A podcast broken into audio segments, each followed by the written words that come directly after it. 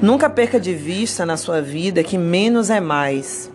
Verifique as coisas pequenas que têm te atrapalhado, verifique as palavras pequenas que têm é, impedido você de avançar, os pensamentos que parecem ser inofensivos, inclusive que você já se acostumou a pensá-los.